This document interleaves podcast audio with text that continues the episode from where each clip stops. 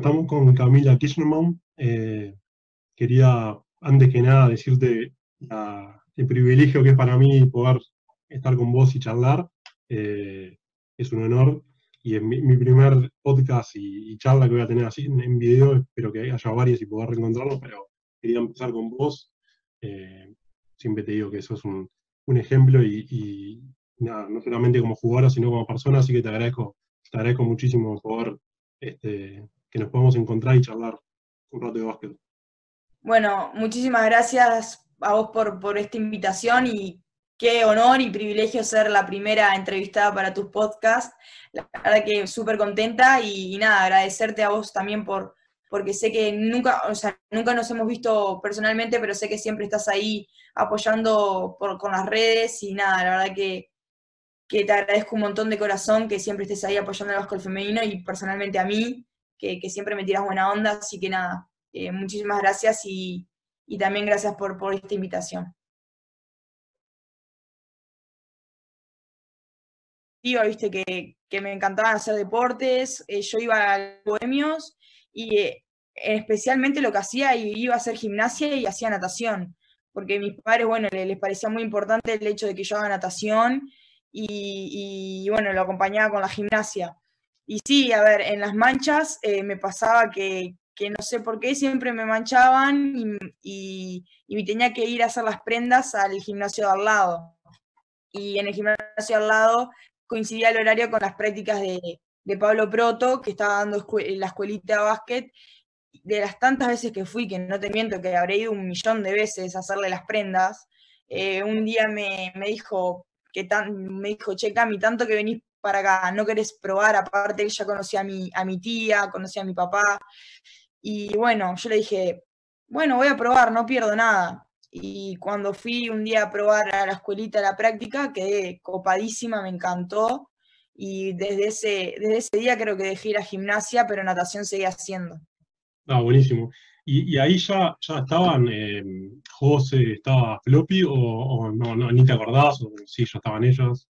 no, Floppy sí estaba. Floppy estuvo conmigo desde los comienzos. José arrancó un poco más tarde, sí, pero eh, estuvimos siempre juntas desde, chiquitas. ¿Y cómo fue después eso que te, que te fuiste a defensor? ¿Qué, qué pasó ahí? Mira, cuando yo me fui a defensor, que fue en el año 2017, fue más bien una, decisión que tomamos con mis padres. Obviamente no fue una decisión fácil porque yo venía de estar ocho años en, Bohemia, donde tenía toda, o sea, fue un gran, una gran parte de información, claro. Y era como difícil dejarlo, y más yo teniendo 14 años. Eh, nada, la decisión la tomamos por el hecho de que ya me habían a mí recomendado de que yo ya tenía que dar un paso y tratar de, de jugar en mayores, ¿no?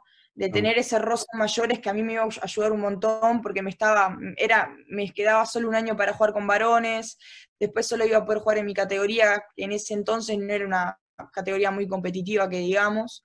Entonces, bueno, eh, Bohemios en el 2017 no tenía plantel de mayores. Entonces, eh, uno de los equipos que se estaba formando ese año era defensor. Y yo a defensor ya, ya conocía a los técnicos, conocía a alguna de las chiquinas que iba a ir, entonces, bueno, me pareció un buen club para, para, para digamos, para mis comienzos. Claro. Dado lo que te fue pasando, supongo obviamente que no te arrepentís, aparte ya te sentís identificada, pero ¿cómo fue ver después a Bohemio campeón? Me imagino que es raro también, ¿no? Ver a, muchas de las que compartiste vieron a campeón de, Liga Femenina. Sí, obvio, a ver, fue los primeros partidos que me, que me tocó jugar en contra, que jugaba Defensor Bohemios, o sea, era raro era tipo, tenía sensaciones encontradas, tenía nervios, porque enfrentarte con tus compañeras de equipo que fueron capaz que durante ocho años era duro. Y bueno, cuando sacó mayores y, en el 2018 logró obtener el título también, o sea, obviamente súper contentas por, por ellas, por, por todo el trabajo que hicieron, porque hicieron un gran, un gran campeonato de sacarle el invicto a, a Malvin que venía ganando hace como 14 años seguidos.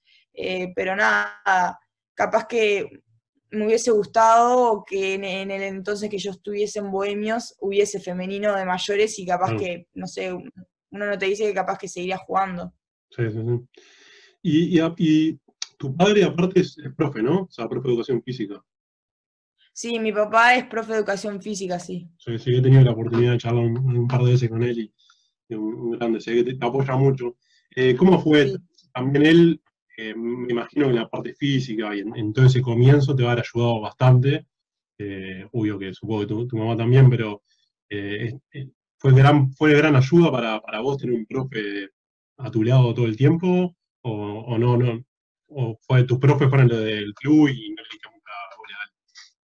no, mira, más bien papá mucho en la parte de, deporte cuando yo era, cuando yo era chica, digamos, en, formativas y eso, mucho no se, no, se involucraba porque claro, yo no tampoco tenía mucha idea cuando me hablaba y, tampoco quería involucrarse tanto en el trabajo que estaban haciendo mis entrenadores, pero después que cuando yo fui creciendo, obviamente que sí, me da su punto de vista, cosas que yo tengo que mejorar, cosas que yo tengo que trabajar, obviamente que eso hay veces que lleva a que yo me enoje con él porque me dice las cosas y, me ha pasado, pero nada, yo sé que lo hace porque quiere que mejore y, quiere que, que yo llegue a mi mejor nivel y obviamente mamá no, no tiene mucha idea del, deporte porque no es profe, pero, sí practicó y nada, también siempre me ayudaron de la parte más emocional y más, digamos, fuerza mental que enseñándome cosas técnicas, tácticas. Claro.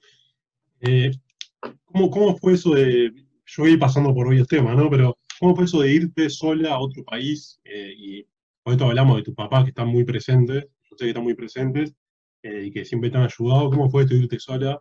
Supongo que obviamente ha sido tremenda maduración para vos haber estado sola eh, allá en Madrid, pero ¿cómo fue? ¿Extrañaste mucho o no? No, sí, fue, fue duro, ¿no? A nosotros siempre nos conocen como un bloque, ¿no? Somos los tres eh, que vamos para todos lados, aparte yo soy hija única y eso es un plus todavía.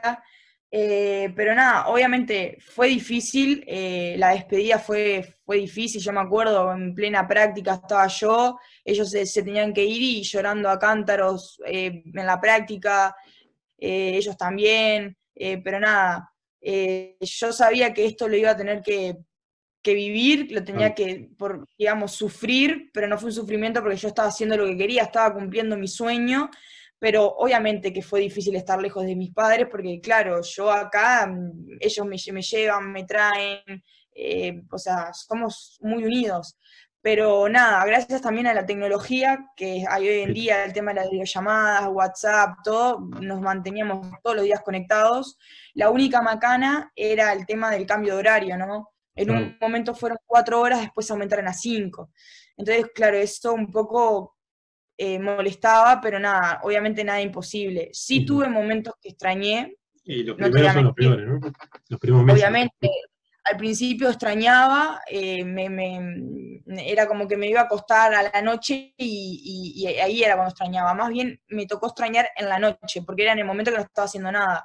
Porque durante el día estaba en el colegio, volvía, me iba a entrenar eh, y eso pero nada, por suerte ellos también pudieron venir a visitarme y no se sintió tanto esa, esa distancia. Tú me decías que a veces te peleas con tu, con tu viejo por el tema de, bueno, que te dice cosas que él ve. ¿Cómo tomás? Porque, a ver, Cami, una realidad que, que vos sos una jugadora estrella, entre comillas, en el, básquet de Uruguay y, recibí muchos, muchísimos elogios por parte de todos, ¿no? Nosotros, que vemos el básquet femenino, recibí muchos elogios, pero también eh, para un deportista de elite las críticas son muy necesarias eh, para ver otros puntos de vista, si no eh, es, difícil eh, encaminarse y mejorar. ¿Cómo tomas las críticas? ¿Te duelen? Porque también sos chica y a veces es difícil asumir esas críticas. ¿Te duelen un poco o las tomas bien? ¿Cómo, cómo las, cómo te ha, ¿Qué te ha pasado hasta ahora? No, sí, obvio. A ver, eh, cuando papá me, me, corrige o me dice algo, yo me enojo con él por el hecho de que hay un cierto grado de confianza, de que, claro, es mi papá y, sí, le puedo le puedo decir algo y nada. Pero obviamente que, que sí, me ha tocado vivir muchísimas críticas, críticas que pueden ser críticas constructivas, obviamente el lado positivo, y también críticas negativas, ¿no? Esas críticas que, que te dicen que no suman, que restan. Pero nada, yo en realidad lo que lo, Em, las críticas más bien las tomo, las tomo bien. Obviamente que no me, no, me gusta recibir tantas críticas porque uno tiende a, o trata de hacer las cosas lo mejor posible. Pero bueno, cuando me las dicen trato de escuchar eh, y, bueno, trato de ver cómo lo puedo cambiar. Eh, obviamente hay de los errores aprende, ¿no? Si, si, uno está cometiendo esos errores, o sea, es, es resultado que lo esté intentando, ¿no? Porque si no hacemos errores, es como que es irreal. Pero las tomo bastante bien. Obviamente que las críticas que, que son mucho más negativas, capaz que te pueden doler un poco más en lo emocional, porque pueden tocar temas muy, no sé, emocionales del jugador, temas también de la, de la cabeza, que nada, eso es capaz que con un poco más de ayuda de mis padres las puedo llevar mucho mejor. Claro, sí, yo te cuento, a mí me pasa, por ser entrenador, yo veo siempre muy, muy, muy, cosa muy negativa de mis jugadores, ¿no? O sea, porque yo intento que, que jueguen cada vez mejor. Entonces, debe pasar también que los entrenadores te quieren corregir, pero vos por otro lado vas a la cancha, y después rendís y vos te sentís que hace diferencia. Entonces, debe ser difícil también eso, de que un entrenador te corrija, pero vos a la vez sentís que, hace mucha diferencia y que te va bien.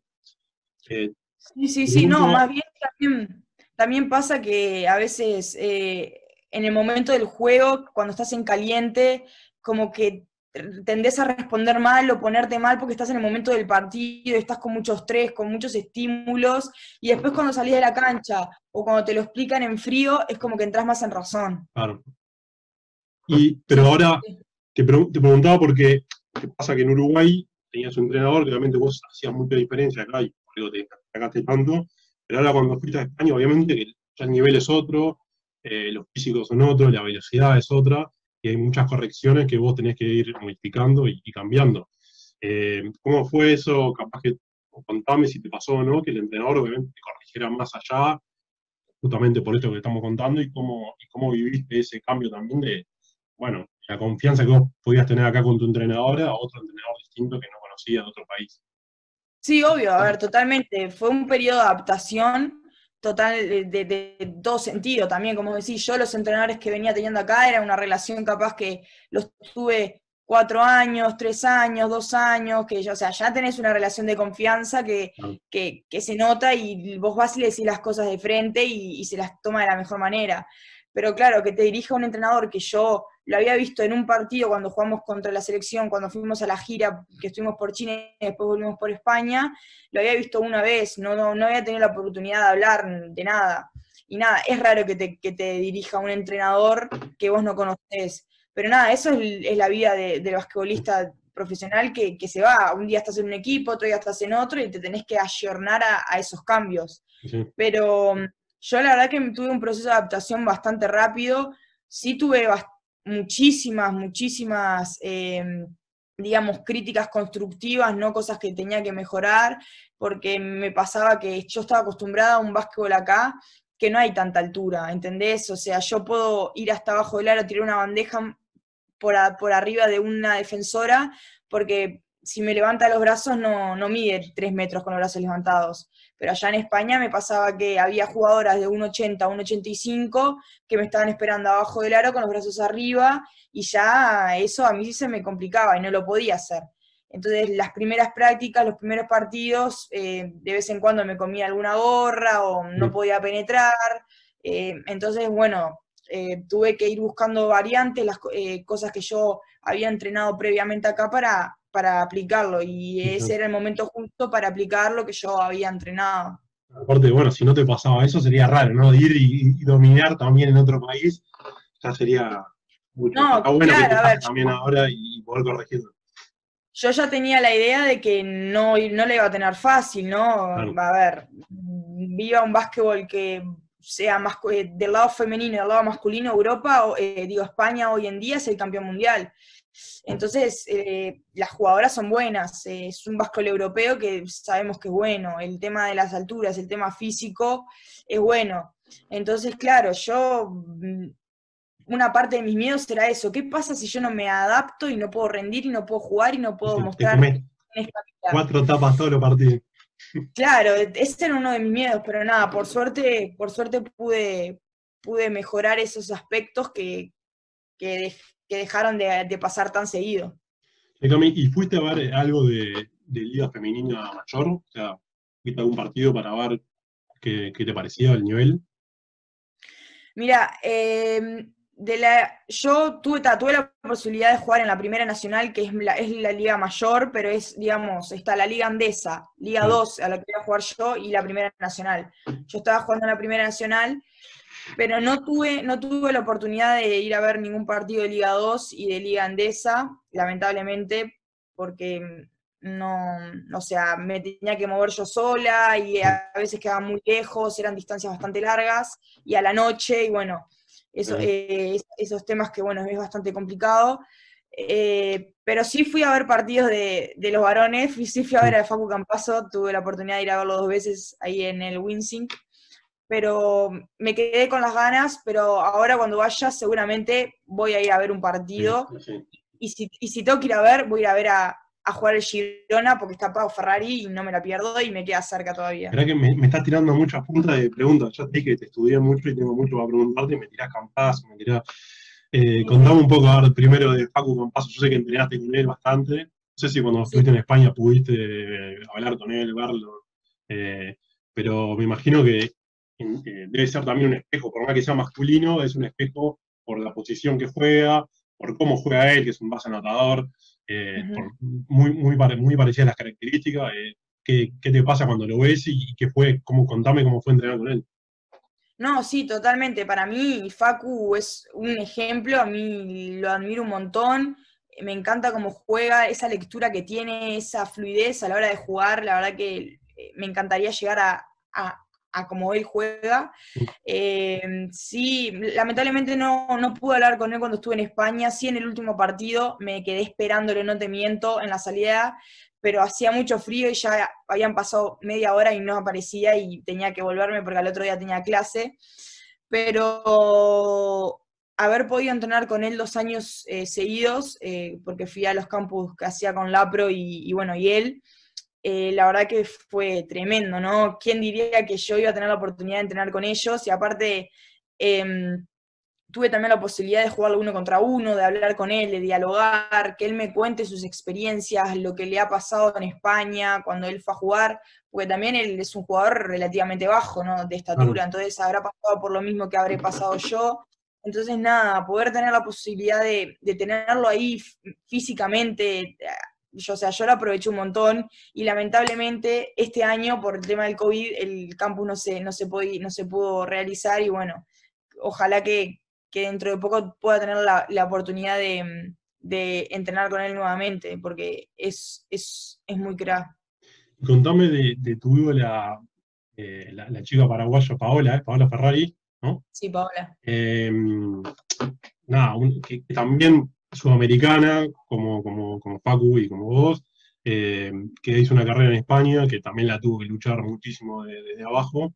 Eh, también contame un poco, la conociste, pudiste hablar con ella, la viste jugar, eh, cómo, cómo, es como persona, contame un poco de ella. Bueno, yo a, a Pau, mira, no tuve la oportunidad de conocerla personalmente, nunca hablé con ella, es algo que, tengo en debe y bueno, yo creo que ahora cuando, se va a dar, se va a dar porque estamos cerquita, pero sí la vi jugar en los Juegos de Sur de Cochabamba, ella fue con Paraguay a disputar el 5 contra 5 y tuve la oportunidad de verla ahí jugar y nada, me, brillaban los ojos, ¿no? ¿no? No la pude ver, no te miento. Cada vez que entraba una delegación de Paraguay al, a la zona de la comida, al... La buscaba, la buscaba Claro, buscaba a ver si estaba y nunca me la cruzaba, nunca me la cruzaba. Pasaba por el edificio Paraguay y nunca me la cruzaba. Pero bueno, yo creo esperando, está esperando allá. Yo creo que ahora, bueno, voy a tener la oportunidad de hablar con ella y nada, obviamente voy a estar muy nerviosa, pero ese momento que, puedo hablar con ella, le voy a hacer todas las preguntas que tenga, porque, mm, bueno, al, venir de Sudamérica, eh, estuvo jugando un montón de años en, en España, donde la rompió y la sigue rompiendo, ¿no? Estuvo en Francia, también estuvo en, estuvo, creo que en una temporada estuvo ahí en la WNBA entrenando con Los Ángeles Sparks. O sea, es una jugadora que, tiene una gran trayectoria y nada, me gustaría hablar con ella y sacarle toda la, información. y, quiero, quiero eh, ya ir algunos puntos que me gustan de vos, pero son muy soñadores y soñás, ya vamos a ir a eso que, que te gustaría jugar en la Euroliga, te gustaría jugar en la WNBA, que me encanta que tengas esa idea, perspectiva pero ya que estamos soñando, ¿no te gustaría jugar con, ella? Sí, obvio, me encantaría. Me, encantaría, te juro que sería lo mejor. Me encantaría jugar con ella en, eh, en un equipo de España, ojalá que, que, llegue, que me dé el tiempo, ¿no? Porque ella, Pau, ya, ya es bastante grande de edad y, y, bueno, no creo que le quede tanto tiempo de carrera, pero esperemos que sí, que le queden como 10 años más todavía para que, me, para que llegue ese momento. Y bueno, mismo también me conformo con jugar en contra, ¿no? En un, algún sudamericano mayor, Uruguay-Paraguay, que me toque marcarla, sería, no sé. Eso, es bastante, eso bastante más posible, ¿no? Eso es más posible, capaz, pero no sé, ambas cosas me quedaría contenta. La estuve escuchando y, decía que ella quería retirarse en los Juegos, creo que eran de Sur o Panamericano, que son en Asunción 2022, me parece, 2023 o 2024, no sé, uno de esos años que se juega en Asunción y ahí se quiere retirar. Así que tenés un, par de anitos para, para todavía enfrentar. bueno, sí, me le tengo que meter un me tengo que meter. No, y te preguntaba por eso de los sueños, o sea, vos tenés en tu mente jugar en la WNBA jugar en la Liga, en la Euroliga, eh, y eso está bueno porque, nada, siempre me parece que es algo que tenemos que ponernos todos, ¿no? Llegar a lo máximo que podamos, y bueno, después el, tiempo y las cosas nos pondrán a cada uno en su lugar, pero tenemos que apuntar a, lo máximo. Eh, ¿Sos de mirar también eso? Contame, ¿sos de mirar el WNBA, Euroliga y, y verte ahí, o, o no sos tanto de mirar básquet? No, sí, soy de mirar bastante básquetbol.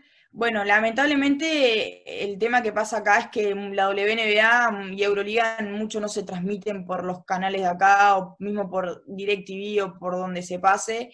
Sí sigo mucho las páginas de internet donde suben videos y generalmente cuando no puedo ver, cuando los partidos no lo pasan, eh, miro mucho el resumen del partido en YouTube, que te hacen un resumen de 20 minutos o te muestran los highlights y bueno, me gusta ver eso y la verdad que, no, que, la verdad que me veo ahí, o sea, si yo creo, si sigo haciendo este camino, ¿no? De entrenando, de esfuerzo, de a poquito ir cumpliendo estos mini, mini objetivos, ¿no? De ya pegar el salto a España el año pasado para jugar en mi categoría, ahora ya ir profesional a una Liga 2.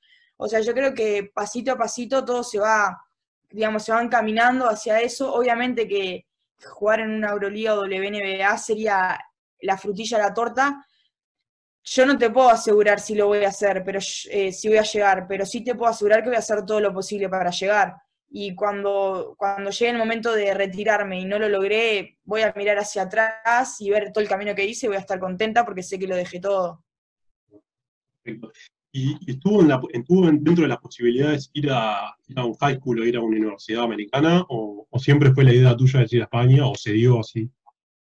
Mira, eh, sí, estuvo la idea de ir. Yo siempre estaba como en duda de si España, Estados Unidos, no sabía mucho qué hacer. Em, y claro, con todo esto de los campos de la NBA, ellos quieren que vos vayas a, los high schools, obviamente. Es como que te venden para que te vayas a los high schools y te, te recomiendan, te dicen qué es lo que tenés que hacer. Claro, pero yo no sé por qué desde un principio siempre me, llamó mucho más la atención el tema mm, de, España, de Europa, porque lo veía como más profesional, ¿entendés? Vos vas a jugar, vos, vas a dedicarte a eso, y lo veía como más cerca, y, nada, aunque sí, más bien mis juegos se relacionan más con un juego estadounidense, eh. más contra, uno y todo eso, pero mm, la verdad que veía más, mm, digamos, más profesional el tema de, Europa, y eso me llama más la atención y me atrae más ahí me abriste otra puerta. Vos estuviste en tres campos en NBA, ¿no? Estoy, en, lo, correcto. Sí. Eh, contame un poco, porque a ver, vos tenés, no cumpliste 18 todavía. No, todavía no, en septiembre. Bien. Y ya tuviste en tres campos en NBA, estás en España, o sea, competiste con las mejores de tu categoría, ¿no? Porque ahí en los campos están las mejores del mundo en tu categoría. Eh, ¿Cómo fue estar ahí y, cuánto pudiste absorber y, supongo que ya en, el segundo y en el tercero pudiste absorber más. A veces debe pasar que estás ahí al principio y, te debe que pellizcar un poco para, ¿no? Te debe llevar un tiempo de, adaptación también. En el, primer campus, en el primer campus que fue eh, a fines de junio del año pasado, o sea, hace un, sí, menos un año aproximadamente, fines de junio, eh, no lo podía creer, ¿no? Yo desde que me subí al avión, me bajé en Colombia y, llegué al hotel y me dieron la ropa, me dieron todo, todavía no había caído que, en donde estaba. Los primeros entrenamientos súper nerviosa porque sabía que me estaban mirando, que tenía que rendir, aparte ya me había preparado previamente, ¿no? Entonces, claro, eh, fue todo como medio raro. Y nada, yo estaba súper contenta, era, estaba cumpliendo un sueño porque era uno de mis sueños también ir a un campo. Ah, como un cumpleaños eterno. Sí, eh, literalmente que sí. Y nada, bueno, por suerte se dieron los resultados, eh, tuve un muy buen rendimiento, ¿no? Tuve el premio al Sportmanship, estuve en el, en el, en el juego de la Solestar. Y después, bueno, ya cuando pasó el, campus de México y el de Chicago, ahí ya uno ya sabe cómo es la dinámica, cómo, cómo se, va a otra confianza también, ¿no? Claro, aparte ya conoces, ya conoces al staff, porque la mayoría de los, del staff se repite, cambiarán algunos entrenadores, los jugadores también se repiten, porque el año, estos campus fueron más bien para generación 2002, 2003, entonces éramos los mismos jugadores, entonces ya vas armando una, amistad, una confianza eh, diferente. Y bueno, en el de México fue también, fueron todos chicas, era un campus solo de nenas, y nos habíamos enfrentado todos allá en Sudamericano, ya nos conocíamos, entonces eso también cambia. Y en el de Chicago, en ese sí fue, digamos, el top top, porque era global, y mejores 2002 de todo el mundo. Y bueno, el hecho de haber quedado entre, los entre las ocho mejores de la generación 2002 del mundo, era como sí. que no lo puedo creer. ¿Y viste alguna que dijera, ah, cómo juega esta, esta chica es una bestia? ¿O, te sentiste siempre a nivel de la mejor con ella? No, o sea, sí me sentía a nivel. Yo el primer día estaba, no te miento, estaba asustadísima porque decía, fa, de todas partes del mundo, ¿cómo va a ser el básquetbol? Pero no, sí había, había muy buenas, ah, bueno, había, había una de Francia que fue la que salió en MVP, que, que la descoció. Después había otra de, Nueva Zelanda también jugaba muy bien. Bueno, mismo la de España, Mama Dembele, tenía una defensa impresionante. No te miento, por partido te robaba seis pelotas del dribbling. Que tenía una intensidad arriba que, era impresionante. Pero después, en los cuatro días que fue el campus, yo siempre me senté a nivel y me sentí con mucha confianza. Contame un poco, porque a mí me pasa que yo entreno en Argentina y veo que los entrenamientos en general, y mismo que me pasó que visité España y, vi entrenamientos, no son tan distintos, ¿no? Eh, vos ahora me dirás que, cuál fue tu experiencia. Pero lo que sí yo noto ya de Argentina y Uruguay y en España también es la competencia, ¿no? La competencia, ellos compiten todo el tiempo, eh, juegan mucho partido y compiten entre los mejores, compiten desde muy pequeño, eh, y, ese roce todo el tiempo está resolviendo cuestiones tácticas, resolviendo eh, pelota de último minuto, y, todo eso te va dando un bagaje en, el hombro que, va sumando y eso te hace un mejor jugador. Eh, ¿Vos cómo viste? ¿Los entrenamientos son muy superiores o, pensás parecido a mí que la competencia es lo que, lo que te hace mucho no, mejor? Totalmente de acuerdo con lo que vos decís, es tal cual, yo lo vi en carne propia y es tal cual. Los entrenamientos no es nada de otro mundo, o sea, no es que te enseñan cosas totalmente diferentes que vos nunca en tu vida viste. La dinámica de los entrenamientos es, muy similar. Podrá cambiar algún tipo de ejercicio o cómo lo plantee cada entrenador, pero después, o sea, es tendrás sesiones de tiro, técnica individual, situaciones de, transiciones, 5 eh, contra 5, repasar jugadas, correr la cancha. Eso más bien se repite creo que en todos lados, pero es tal cual vos lo decís, el tema de la competencia, ¿no? Pasa acá en el básquetbol femenino, acá en Uruguay, somos muy pocos equipos y el torneo dura muy poco tiempo. Em, en, el masculino capaz que dura un poquito más acá, pero allá en España el torneo eh, tienen competiciones por todas partes. A mí me pasaba que tenía eh, la competición en Madrid mismo, después si pasabas de Madrid te ibas a la competición de Global de España. Después, antes para, para, pasar al Campeonato de España, tenías que enfrentarte con, yo qué sé, con equipos de Barcelona, con equipos de Valencia, no sé. Y también tenés muchos torneos. Yo tuve, tuve la chance de ir a un torneo en Valencia, un torneo en Barcelona, íbamos a ir a uno en Salamanca. O sea, el hecho de la competencia es muchísimo mayor que acá. Y, bueno, eso hace que, como vos bien decís, que, que, haya una mejora en el jugador, porque yo creo que el jugador mejora cuando entre, cuando juega, cuando pone todo lo que aprendió en el entrenamiento en práctica. Si no tiene, si no tiene juego, no tiene partido, no, no creo que mejore. aparte vos podés entrenar 300 veces la misma salida, pero hasta que no estás en la situación de juego, que la tengas que resolver realmente, eh, no, no, te la incorporás. Sí, obvio, a ver, totalmente. Yo en una práctica puedo entrenar mil veces un tiro, pero después en situación real de partido, ese tiro no lo, no lo voy a tirar con la misma confianza, con la misma velocidad, con la misma precisión, voy a estar nerviosa, va a haber factores externos que lo van a cambiar totalmente.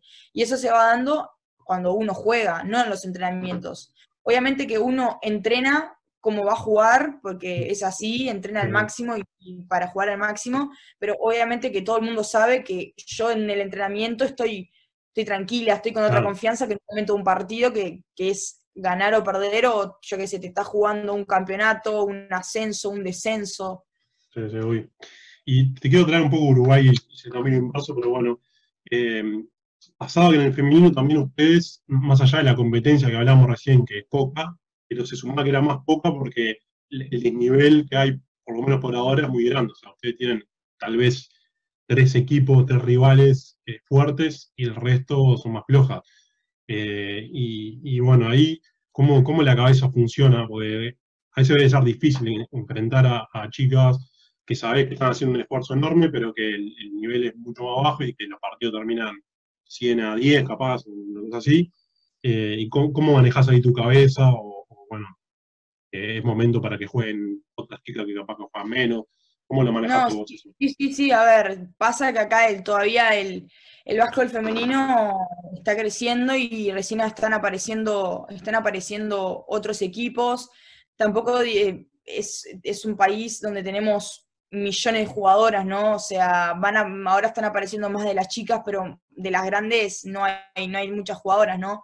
Entonces, sí, ha pasado de que nos hemos enfrentado contra equipos y, y tener resultados muy amplios, ¿no? De que el partido salga, yo qué sé, como decía, 100 a 10. Y nada, obviamente que esos partidos el entrenador ya sabe que, que no va a jugar con el con el quinteto inicial que se puede enfrentar contra Malvin, contra Hebraica o contra otros equipos bohemios, o el que va a jugar la final, sino esos partidos son para darle eh, minutos a jugadoras que capaz que no tienen durante todo el torneo para que se fogueen.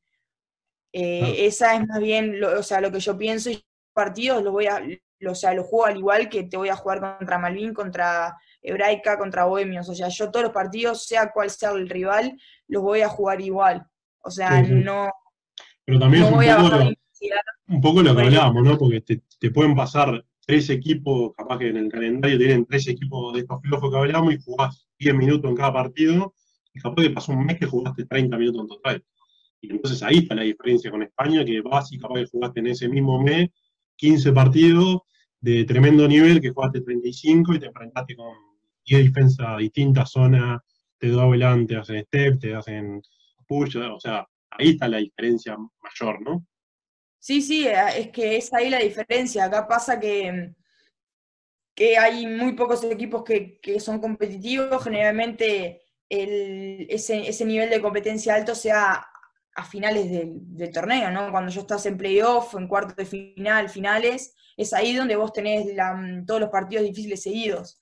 Pero bueno, así es como, como está el torneo en Uruguay y no se puede cambiar, pero la verdad que yo lo veo muy bien, que viene muy encaminado, ¿no? Aparte de estos clubes que, que todavía no, eh, o sea, obtienen estos resultados en los partidos, se están poniendo muchísimas, muchísimas ganas, están trabajando muy bien y bueno, a, mí me ha pasado enfrentarme con equipos a principio de año que le ganábamos por 100 y después nos enfrentábamos, yo qué sé, cuatro meses más tarde y, se notaba una diferencia de mejora y eso, y eso está buenísimo. Sí.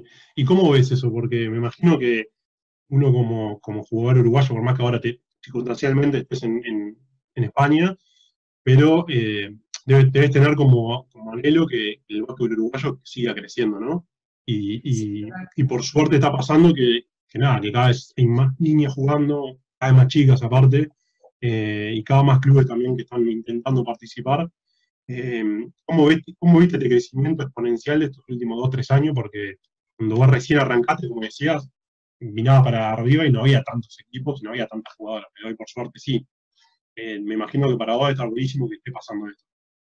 No, sí, a ver, a mí me pone muy contenta ver que cada vez sean más equipos los que están apostando al femenino y los que están, digamos, apoyando al básquetbol femenino. y que cada vez más niñas eh, quieran jugar. Eh, hoy estaba leyendo una nota que en el 2016 habían 300 chicas y ahora hay más de 500, ¿no? O sea, es un, gran avance para nuestro básquet, además de que ya somos un país chiquito de por sí. Em, no, no hay tantas jugadoras y, nada, está bueno que cada vez las niñas chicas, que son las que están empezando, quieran sumarse. Y claro, más bien cuando vos decías, cuando yo arrancaba no había, no había tanta referente arriba, ¿no? Uno miraba y no había básquet femenino estable. A ver, pasaba que había finales que se enfrentaba Malvina contra Malvin B, era como una práctica, o sea, no, tenía gracia. Pero yo creo que hace, hace, yo creo que desde el 2016, 2017 se está haciendo un gran trabajo. Eh, ahí fue donde empezó a crecer el básquet femenino, empezó a ser mucho más competitivo, eh, las finales empezaron a llenar. Bueno, en el 2017 fue televisada por primera vez. El año pasado se vendieron entradas, algo que nunca se hubiese pensado las canchas llenas, em, la difusión que se le da al básquet femenino ahora por las redes sociales, la gente está más interiorizada en el tema, ¿no? Antes vos la hablabas y no tenían ni idea. Y eso la verdad que a una jugadora, a mí la verdad que me pone muy contenta. No, mira, yo te cuento una, anécdota personal. Yo jugaba en mi UA y un día cae una, una chica americana eh, a jugar y nosotros la mirábamos como si fueran extraterrestres, realmente. O sea, una mujer jugando, ¿viste? Nos, nos mirábamos diciendo, ah, ¿qué es esto? Y obviamente está buenísimo que también nosotros vaya cambiando esa mentalidad. Yo intento luchar desde mi lugar que puedo para que todos los días, para que cada vez más equipos y, más mujeres estén jugando, porque me parece que las oportunidades tienen que ser iguales para todos. Y, me gustaría cada vez que más clubes jueguen. Y otra cosa que, también me gustaría que, que vos me la comentes es, creo que estaría bueno que clubes que tal vez en el masculino no puedan tener tanta repercusión por situaciones económicas, que, le demos importancia al femenino, que tal vez a partir de ahí puedan eh, pelear torneos y pelear campeonatos dándole importancia. Capaz que tiene que ser ese su camino y no ir tanto por el masculino. No, sí, totalmente. A ver, yo lo viví también en carne propia cuando me, me tocó jugar todas mis formativas con varones, ¿no? Yo hice hasta infantiles, creo, sí, hasta segundo año infantiles con varones, y me ha pasado de escuchar comentarios de padres, de padres que le gritaban a los hijos, eh, no puede ser que te pase una nena, o no puede ser que, o sea, que decís, o sea, ¿por qué lo dice? ¿Por qué no puedo pasar? ¿Por qué no puedo jugar? Esas cosas que decís, nos falta tanto todavía para cambiar como sociedad, porque yo creo que se cambia desde ahí, desde también desde la educación que uno le da a sus hijos, que creo que es muy importante. Pero bueno, yo creo que, hoy en día está mucho más em, aceptado el tema del básquetbol femenino y estaría buenísimo que más clubes eh, ayuden y apuesten. Sé que hay varios que todavía no, están de acuerdo en tener básquetbol femenino y otros que se están abriendo las puertas. Bueno, ahora sé que Biguá también está teniendo básquetbol femenino y la verdad que es tremendo porque un club como Biguá, que es eh, de infraestructura, es, es enorme, genial, está bueno que empiecen a tener básquetbol femenino y para que siga aumentando la competencia, porque así es como se aumenta, que cada vez los clubes tengan básquetbol femenino, porque cuanto más clubes seamos, más competencia va a haber. Sí, sí, sin duda. Eh, te voy a ir un, un aspecto capaz que un poco negativo para vos, pero me imagino que todos suma como experiencia. Eh, llegaste a la final, que era lo que vos ansiabas, pero no se pudo dar. Eh, contame un poco también la previa, ¿no? ¿Cómo fue llegar a la final? Creo que te sacaste una mochila un poco de arriba, eh, llegaste liderando ese equipo. Eh, ¿Cómo fue eso llegar? Primero contame cómo fue el llegar a la final y estar ahí esas semanas previas, ¿cómo fue eso? Bueno, fue, fue increíble, ¿no? Nosotros habíamos pasado de, bueno, en el 2017 disputar las finales y al año siguiente perdimos en, en, no pasamos a la final, perdimos en semifinales y eso fue un golpe muy duro y nada, el año pasado haber podido ganarle al campeón, ¿no? Porque el pase a la final fue contra Bohemios, eh, al principio la veíamos muy difícil, ¿no? Era un rival muy, muy bueno y estábamos muy nerviosas, no, era, no sabía lo que íbamos a pasar, pero nada, yo creo que la unión del equipo, estábamos muy, muy unidas, queríamos, queríamos a muerte ese pase a la final y yo creo que eso se, se vio reflejado en la cancha y nada, cuando obtuvimos ese pase y le ganamos ese partido a Bohemios, yo no lo podía creer. Eh, creo que hay un video que se ve que yo estaba justo jugando con la máscara y la revoleo por los aires y todavía el partido no había terminado, porque yo pensé que había terminado, pero faltaban segundos y yo ya estaba festejando. Fue increíble, a ver, la semana previa a las finales, con todo lo que se, con toda la preparación que conlleva, ¿no? Porque la televisada Tenfield, toda la previa, las notas, las fotos, el entrenamiento, nosotros con Defensor hicimos una concentración, eh, también, que nos quedamos en el Francini. Eh, o sea, era como todo euforia, alegría, entusiasmo, nerviosismo. Y nada, cuando llegan eh, los primeros partidos, la primer final, yo estaba súper contenta, pero no te miento, estaba nerviosa hasta, hasta, las patas, no podía, no podía caminar, muy nerviosa. imagino. Pero contame una cosa antes, que me, que me interesa mucho saber la, psicología de, de, qué le pasa a la persona que está liderando un equipo. Cuando llegaste a la final, ¿sentiste más alegría o más alivio? No, sentí más alegría. Alivio todavía no, porque alivio lo hubiese sentido cuando si hubiésemos salido campeones, ¿no? Yo sabía que, o sea, yo era una referente en defensor, eh, tenía una mochila que llevar, obviamente que esa mochila la llevaba con gusto, ¿no? O sea, no una mochila, digamos, negativa de que tenemos que ganar o sí, una responsabilidad sino una responsabilidad que yo la, sentía y, nada, estaba muy contenta, pero no aliviada, porque sabía que el torneo no había terminado ahí, o sea que ahora venía lo más difícil. Y, a ver, las finales que, ¿qué, te parecieron en sí? O sea, ¿pudieron desplegar lo que ustedes sentían?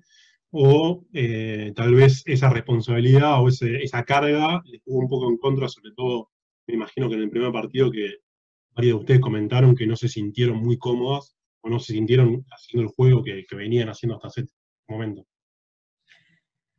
No, sí, a ver, em, en el primer partido fue, sin, no nos sentimos cómodas en todo el equipo porque en la semana previa habíamos entrenado un plan de juego eh, defensivo para anular a sus referentes, que era eh, Florencia Soma e, e Márquez, y ese plan de juego nunca lo habíamos hecho, era todo lo contrario a lo que veníamos haciendo, o sea, era todo lo contrario literalmente, y claro, no, no nos sentíamos cómodas, no nos salió, ambas, las, ambas referentes nos hicieron más de 20 puntos cada una, y no nos sentíamos cómodas, entonces eh, ese plan de juego no sirvió. al otro día, a la, a la siguiente práctica después del partido, lo planteamos con el cuerpo técnico y buscamos una solución y ese plan de juego, ese plan de juego no fue más, lo sacamos y lo cambiamos. Pero mm, eh, fueron unas finales increíbles, ¿no? O sea, el estadio lleno, que, se vendan entradas, toda la televisación, eh, ese momento antes de, entrar a la cancha y ir a tirar eh, con la música, que ves que entra la gente, mm. no sé, es espectacular. Sí, sí, en el momento como termina, que, lamentablemente para ustedes no, se puede el torneo, obviamente la tristeza te dura un tiempo, pero después, hoy en día más frío, viendo todo para atrás, me imagino que nada, es un momento tremendo que, lo pudieron disfrutar, por más que no se dio el resultado, de, estar ahí, de vivirlo, de, como decís vos, la cancha llena, para el femenino eso es súper importante, que también se tienen que sentir orgullosos que ustedes lograron eso, eh, los dos equipos, ¿no? que la cancha esté llena.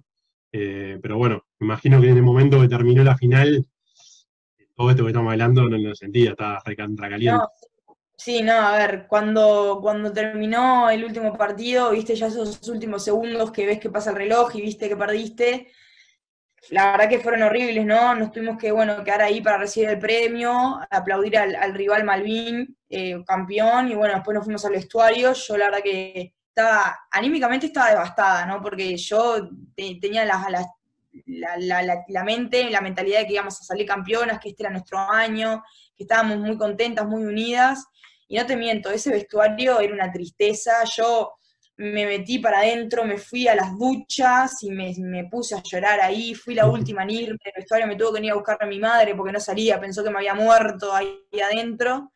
Y nada, vino mi mamá, me abrazó y nada, y nos fuimos a casa y nada, no hablamos de partido porque es peor hablar de partido cuando perdés todavía una final, y nada, pero después súper contenta, ¿no? Uno después al otro día cuando, cuando ve todo lo que logró, lo que, lo que fueron las finales, a pesar del resultado, queda contento, ¿no? Obviamente que no de la mejor manera, pero queda, queda contento. Sí, no, y aparte seguramente en 15 años cuando te vuelva a ser cuando volvamos a charlar, me vas a decir cuánto te sirvió eso, ¿no? O sea, cuánto, cuánto sirve a veces tragar el veneno para, nada, para volver y, tener ganas de volver ya, ya indica algo, ¿no?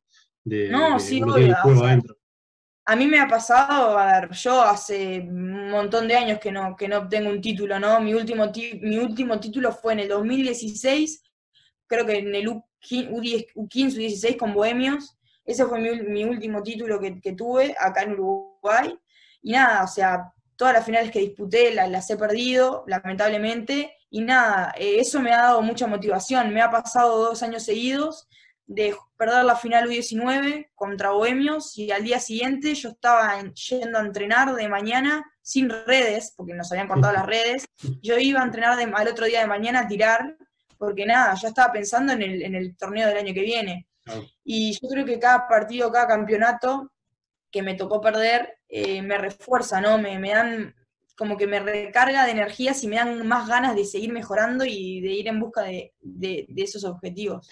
Eso también te iba a preguntar, porque refleja un poco lo que es tu personalidad, ¿no? Que imagino que sos recontra autoexigente y perfeccionista, que me parece que los jugadores de elite tienen que ser así, pero también hasta, hasta dónde te, te, das palo vos misma y hasta dónde en algún momento necesitas despejadamente y no pensar, porque todos necesitamos también no pensar en algún momento.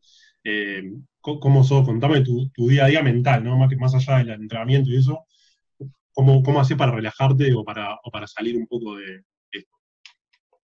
Sí, bueno, a mí soy muy autoexigente, mismo en lo deportivo como en, el estudio, eh, me exijo un montón, sé que eso está bueno, pero a veces sé que está mal, que no es, bueno para mi salud, ¿no? Porque de repente no me sale algo, tengo un mal partido, eh, tengo un mal, un mal día en la práctica y ya me, mi cabeza empieza a trabajar, em, pongo la cabeza en la almohada y arranca mi cabecita a funcionar y eso no es bueno porque pierdo combustible en, cosas que no realmente no valen la pena y me cuesta mucho. Mira que es algo que, me cuesta mucho trabajarlo.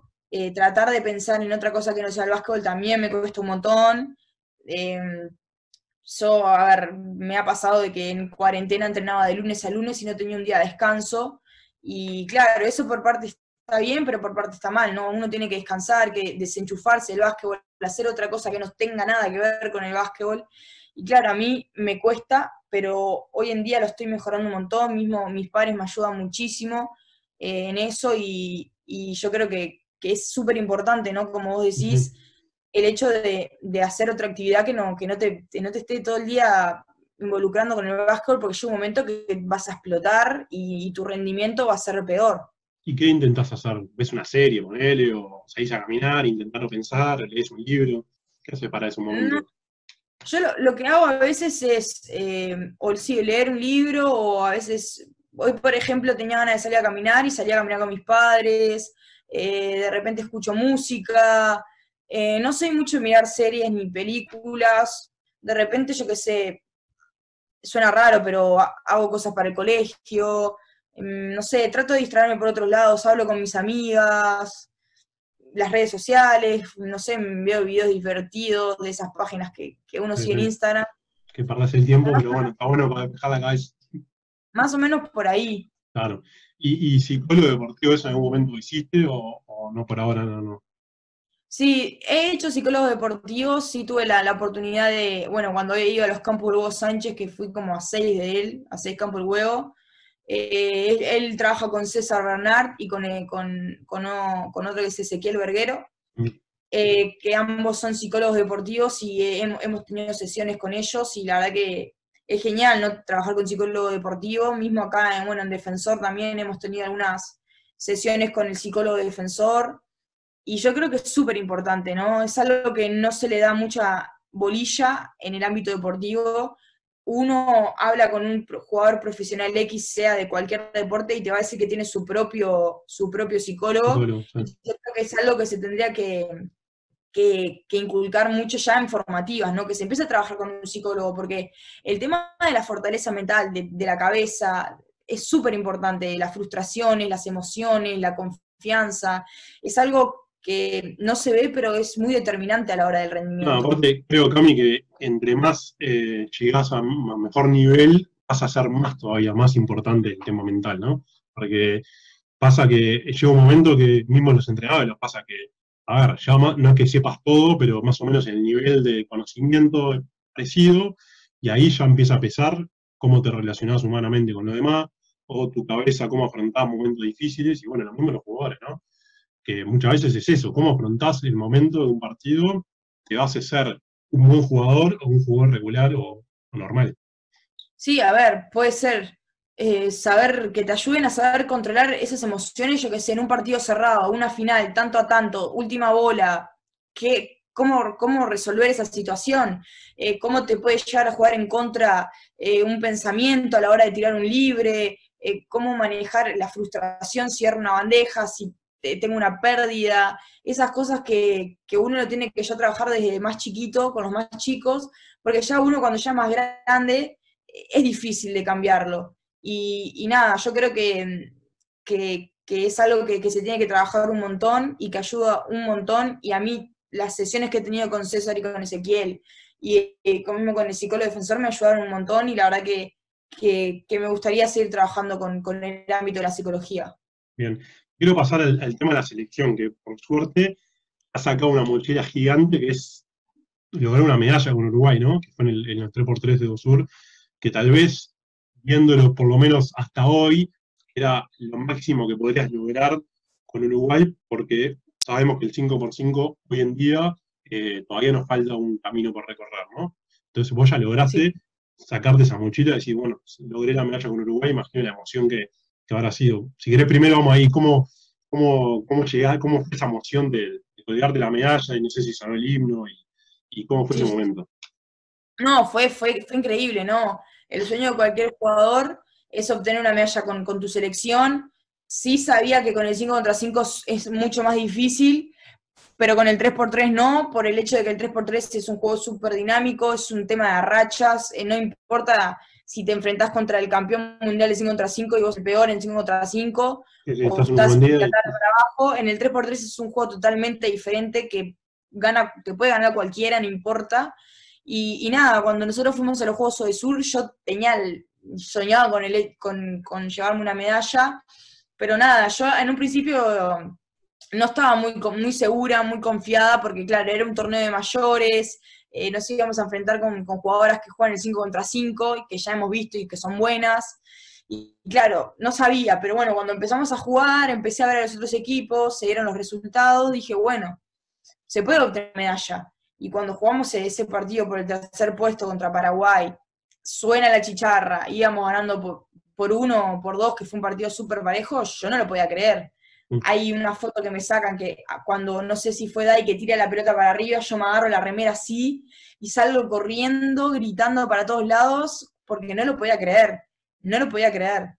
Y la verdad que súper contenta subirme un podio, eh, no sé, verlo, ver a toda la gente desde ahí arriba con la medalla, con el chito, eh, no sé, fue, fue increíble, fue increíble cerrar los ojos, te pasa de cerrar los ojos en algún momento y, imaginarte ahí en ese momento, porque imagino que debe pasarte eso. Sí, me pasa. Aparte en mi cuarto tengo varias fotos de Cochabamba y tengo la medalla, bueno, ese de ahí es de Cochabamba también, ese cuadro. Tengo varias fotos y me hacen recordar ese, ese momento siempre. Y, te pasó que en el 5x5, el último torneo, también se dio algo histórico por Uruguay, que fue eh, ganar eh, tres partidos, ¿fueron? Sí, de cinco partidos ganamos tres. Eh, que también es un hecho histórico y demuestra la escalera que está haciendo el, el femenino, que también invita a soñar a que, ¿por qué no, dentro de 3, 4 años, estar compitiendo de igual a igual con las mejores?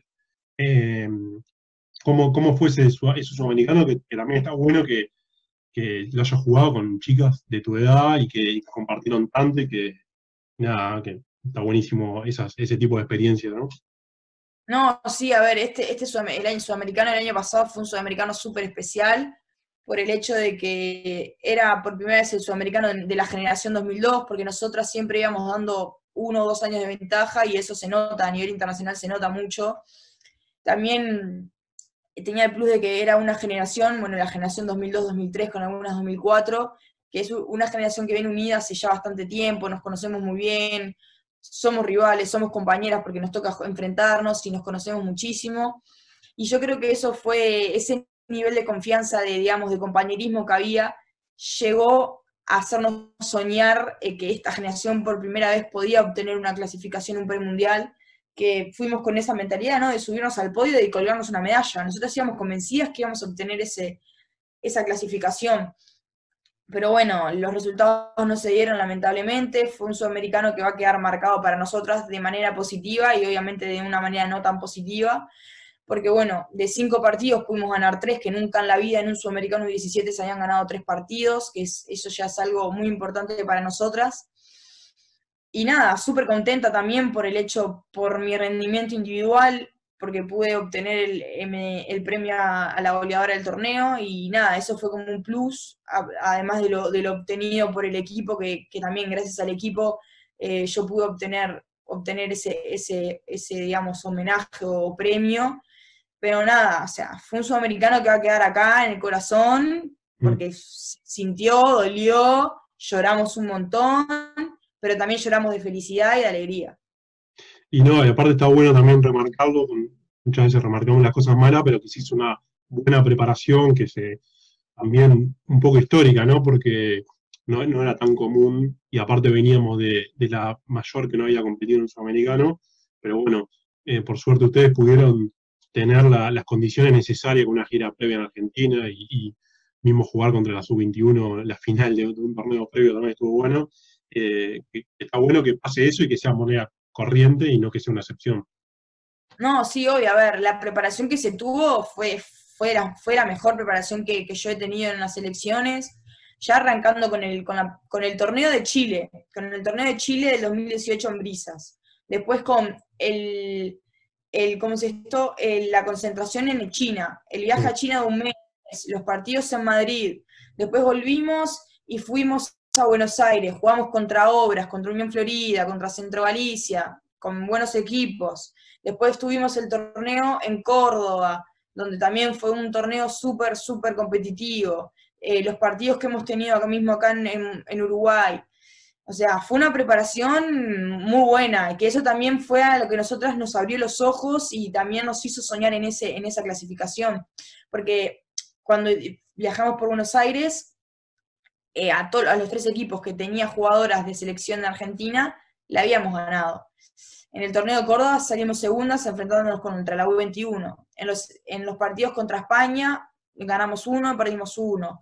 En China ganamos también bastantes partidos. O sea, eran como resultados que iban elevando la dando confianza a ustedes de, que estaban bien.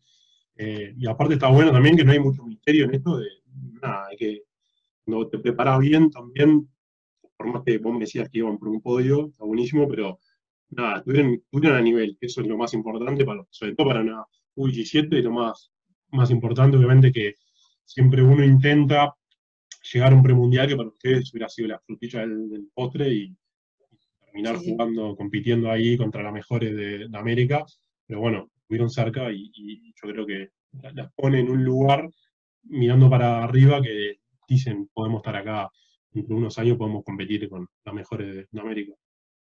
No, sí, obvio. A ver, este sudamericano dejó mucho que hablar. Eh, ya distintas selecciones ya no nos miran como a los últimos de la bolsa, ¿no? Eh, solo perdimos dos partidos, que perdimos, perdimos contra dos potencias, como es Colombia y Argentina, y no fue que perdimos por 50, por 40, como se perdía siempre. Contra Argentina perdimos por dos, por tres, contra Colombia capaz que un poquito más holgado, pero no fue por más de 20, fue por 10, por, por 12, por ahí.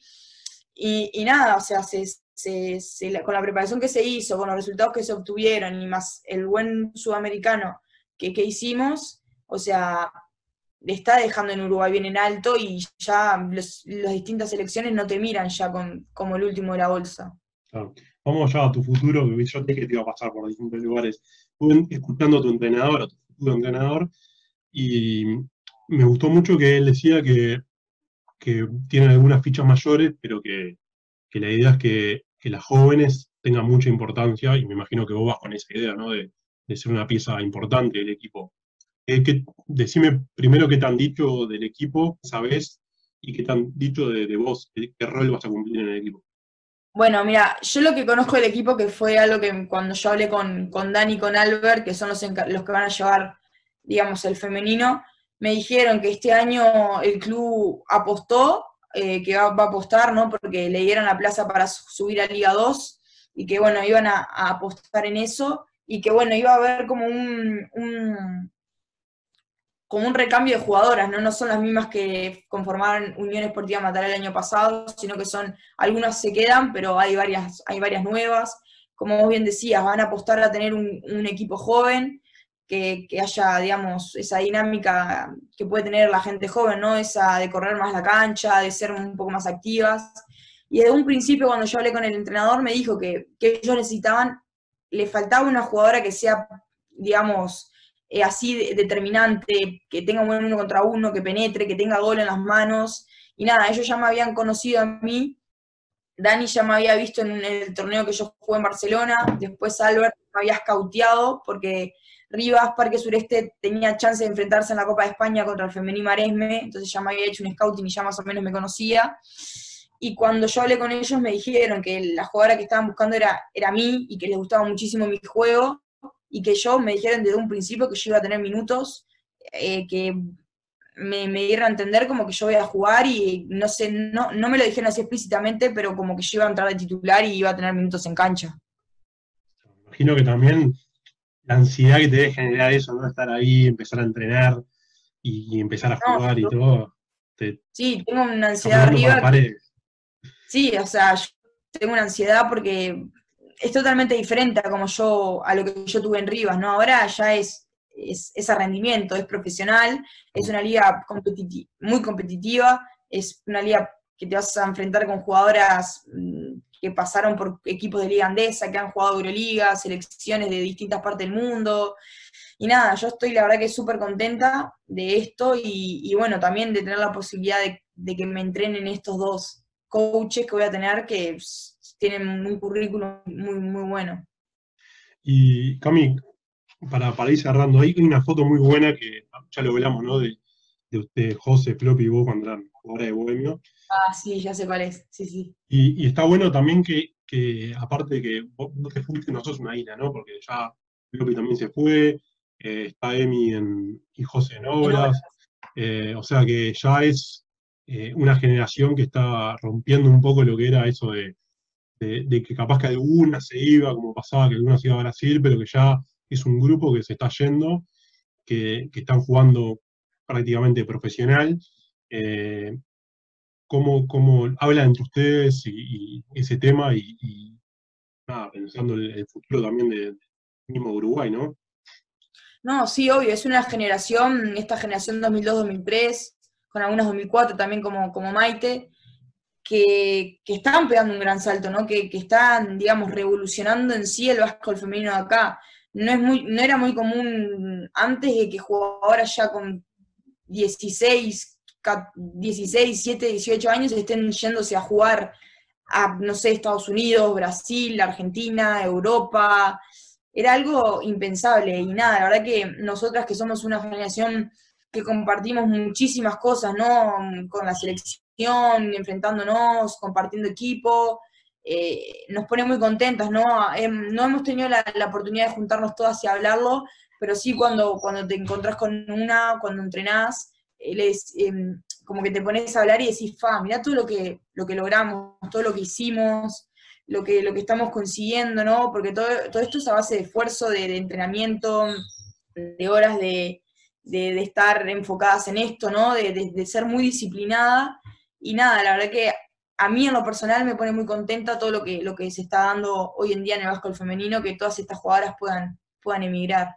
Yo, voy terminando, Cami, que no te quiero robar más tiempo pero nos pasa mucho a nosotros que, dentro de todo, yo como entrenador todavía soy joven, y tenemos referentes que, dentro de todo podemos hablar eh, y, que nos cuenten experiencia, pero a vos te está pasando un poco que, obviamente que supongo que hablarás con Victoria, con Florencia Soma, para que te cuentes experiencia, pero eh, no hay tantas jugadoras que hayan tenido tu experiencia de, ir a tres campus en NBA, de, estar en España.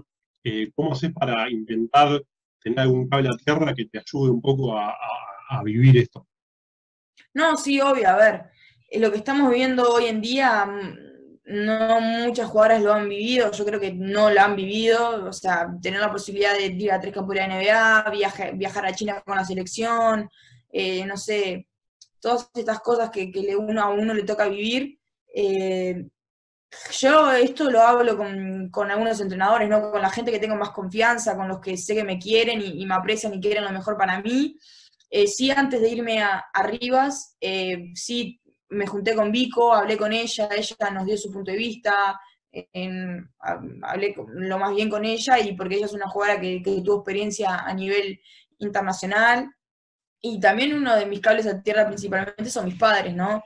Son con los que más hablo, los que vivo, vivo el día a día con ellos y son con los que vemos las opciones, qué es lo mejor para mí en un futuro, eh, a corto plazo, a largo plazo, eh, dónde voy a crecer más, dónde no.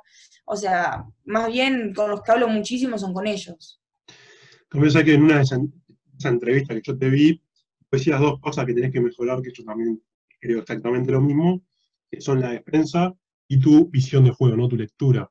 Eh, pero también pasa que, nosotros queremos que vos mejores porque queremos, tenés un potencial tremendo, pero también sos chica y lo que has logrado es, tremendo. Entonces, ¿cómo haces para potenciar tus virtudes, pero también saber que, bueno, si vos querés estar al máximo nivel, hay cosas que tenés que mejorar? Eh, intentás verte vos y, y ir sobre esos puntos. Hay, tenés algún entrenador de referencia que te dice, Cami, metele a la defensa o, o, mirá, o te pasa video para que te vea errores que vos cometés o errores de lectura, o lo haces vos sola, ¿cómo, cómo es eso? Mira, no soy muy de. Mm, no me he visto mucho en varios partidos, sí, bueno, me vi las tres finales porque las repasaban de vuelta eh, en, la tele. Después sí he visto algún partido que, jugué en España porque los padres lo filmaban y, después se lo pasaban a, mis padres, entonces los tenemos todos y, he visto algunos, sí, pero sé que me tengo que mirar mucho más porque uno cuando se mira eh, ve los errores y aprende y los aprende mucho mejor, ¿no? Pero sí, sí sé que tengo que mejorar esas dos cosas y, lo que hago, sea, para seguir potenciando mis, virtudes es seguir entrenando y, digamos, mejorando esos pequeños detalles en esas virtudes que yo tengo para que sigan creciendo, ¿no? Para que no se estanquen y no sean lo mismo y el día de mañana venga un, scouter y le diga a la jugadora así, Camila, llamar hace esto y esto y esto, en el partido anular así y ya está. Fue a mí, ya está. No. La idea es que lo que yo ya tengo, seguirlo entrenando y lo que no lo tengo es tratar de adquirirlo, es lo que estoy en busca, en busca de. Y nada, uno de los entrenadores que más me habla de la especificidad y que me manda muchos videos de movimientos que yo entreno es Matías Galo, Coco Galo. Eh, con la academia, viste, de Only, con Tincho, bueno, con ellos son los que trajo mucho el tema de la especificidad, que fueron ellos más bien los que me los dijeron y me abrieron, digamos, ese panorama de que había que trabajar mucho más específico y, bueno, también entrené un montón el tema de eso, con, de habilidades con el tema de Mariano. Mariano Sánchez, el hijo del huevo, cuando él iba a los campus, también fue uno que me, también me dio esa visión de, movimientos que yo tenía que, mejorar y, adquirir a mi juego.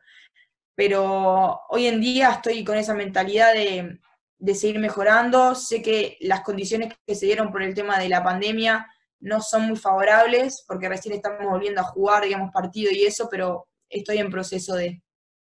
Te, quiero leer una frase que tenés vos en tu, en tu cuenta, en tu perfil de, Twitter, que me pareció muy adecuada para, vos. Eh, dice, nosotras, nosotras seguimos un sueño y ese sueño hoy se hace realidad.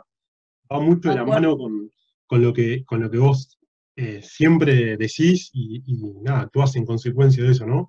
Pero ¿por qué tenés esa frase? Contame un poco vos. Ese, esa frase me acuerdo que la puse, eh, la puse el día antes, eh, ese mismo día que jugábamos las finales de U19, eh, o no me acuerdo, fueron las finales, o U19 o las del año pasado, con, no, fueron el U19 del 2018, en esas finales que jugamos, y yo estaba, estaba en, no sé, en Instagram y vi esa frase y me encantó y dije, pa, esto es tal cual, es así. Y nosotros seguimos ese sueño desde que empezó el torneo y dijimos, bueno, hoy se va a hacer realidad. pero bueno, no, no pasó, pero, no, em, pero esa frase la verdad que me, me gusta muchísimo y, y, la dejé, la dejé como tweet fijo porque me, la verdad que me, me identifico un montón, ¿no? Porque yo todos los sueños que yo he tenido me los propuse y por suerte y gracias a Dios por todo el apoyo que he tenido de la gente, especialmente de mis padres, eh, por toda la, inversión que, he hecho de entrenar, de, todo, ¿no? todo lo que conlleva, esos sueños se hicieron realidad. Y contame para cerrar, ¿cuáles son esos sueños? ¿Qué, qué soñás? Y, si querés, no solamente me digas del básquet, sino decime de, de la vida en general, ¿cuáles son tus sueños? Bueno, en la vida en general mi sueño es poder formar una familia en un futuro, obviamente, tener una pareja, vivir en una, en una casa. Eh, no sé, tener hijos sí, todavía no lo veo porque soy chica, pero me gustaría en un futuro eh, también poder recibirme de fisioterapia, que es lo que, quiero estudiar, y cuando mi carrera de básquetbol termine, poder ejercer de eso, tener, no sé, una clínica o mismo trabajar con algún equipo o algo. Eso más bien sería un, mi sueño para, la vida y bueno, a nivel basquetbolístico es poder llegar a jugar en, la WNBA o en la Euroliga mismo, en esas dos grandes ligas, sería eh, o sea, lo mejor. Y un mundial con Uruguay. También, un mundial, ganar una medalla de 5 contra 5. Un, juego, un juego olímpico, ¿por qué no? O sea, si vamos a soñar, soñamos un gran. Sí, mira, yo ya le dije a mis padres que me estoy guardando este lugar para el tatuaje de los aritos, cuando vaya un juego olímpico. Un juego olímpico. Vamos a ver cuáles, cuáles son los que se vienen para poner una, una fecha fija ahí, de soñar con eso. Esperemos que sea pronto, esperemos que sí. Esperemos que sí. Bueno, Cami, ojalá que nada, me tocó viajar y no te pude ver y me quedó una espina ahí que quería ir a ver. Espero que pueda ir a ver ahí a Barcelona o, donde pueda. Este, así que te agradezco enormemente por esta charla que me encantó y bueno, es el comienzo, es increíble que todo lo que ha logrado y sigue siendo un comienzo, ¿no? Porque es un comienzo nuevo en una liga casi profesional este, o profesional, ¿no? Y bueno, es un nuevo comienzo y, bueno, espero que sea lo mejor para vos. Bueno, muchísimas gracias, Pablo, por, bueno, por todo, por esta charla que, estuvo buenísimo. Eh, sí, la verdad que no nos pudimos ver, pero se va a dar la oportunidad de, ya de encontrar, reencontrarnos sea adentro o fuera de una cancha, no va a faltar oportunidad. Y sí, suena loco que apenas esto sea el comienzo de mi, de mi carrera con todo lo que ha pasado y con apenas 17 años, pero nada, la verdad que súper contenta y orgullosa de todo lo que he logrado. Y bueno, esperemos que, esto siga, siga así, siga creciendo. muchísimas gracias, Cami. Un beso grande. Gracias a vos.